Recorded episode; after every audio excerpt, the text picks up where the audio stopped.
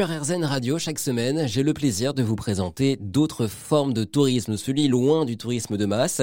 Cette fois-ci, partons à la découverte de la forme de tourisme qui m'avait donné envie de vous proposer ce rendez-vous chaque semaine, le tourisme solidaire et associatif. Une forme d'escapade qui a forcément été euh, beaucoup impactée par euh, la pandémie de Covid-19.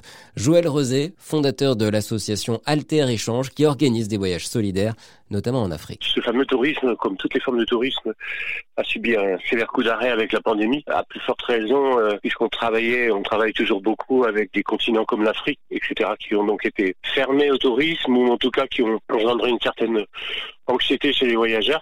En fait, euh, ça a été problématique et pour nous et, surtout pour nos partenaires euh, dans les pays dans lesquels on travaille.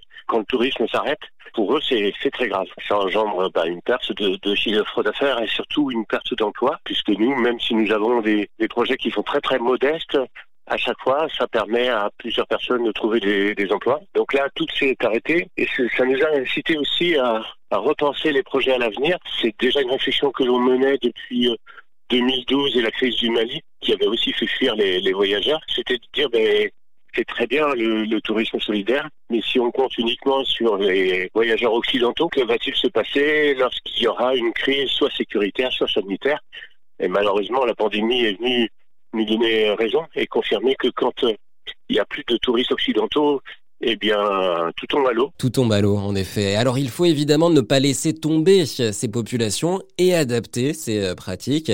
C'est ce qu'a fait Alter Échange. C'est-à-dire que notre réflexion maintenant, c'est de dire les, les voyageurs sont les bienvenus, mais euh, les populations ne doivent pas dépendre uniquement de, de ces voyageurs.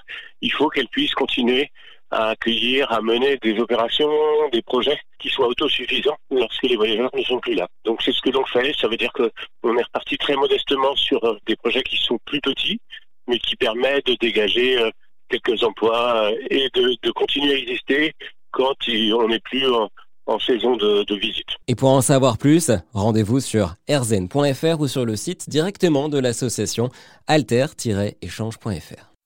Ça vous a plu? Vous en voulez encore? Il y a en ce moment des milliers de podcasts 100% positifs qui vous attendent sur l'application AirZen.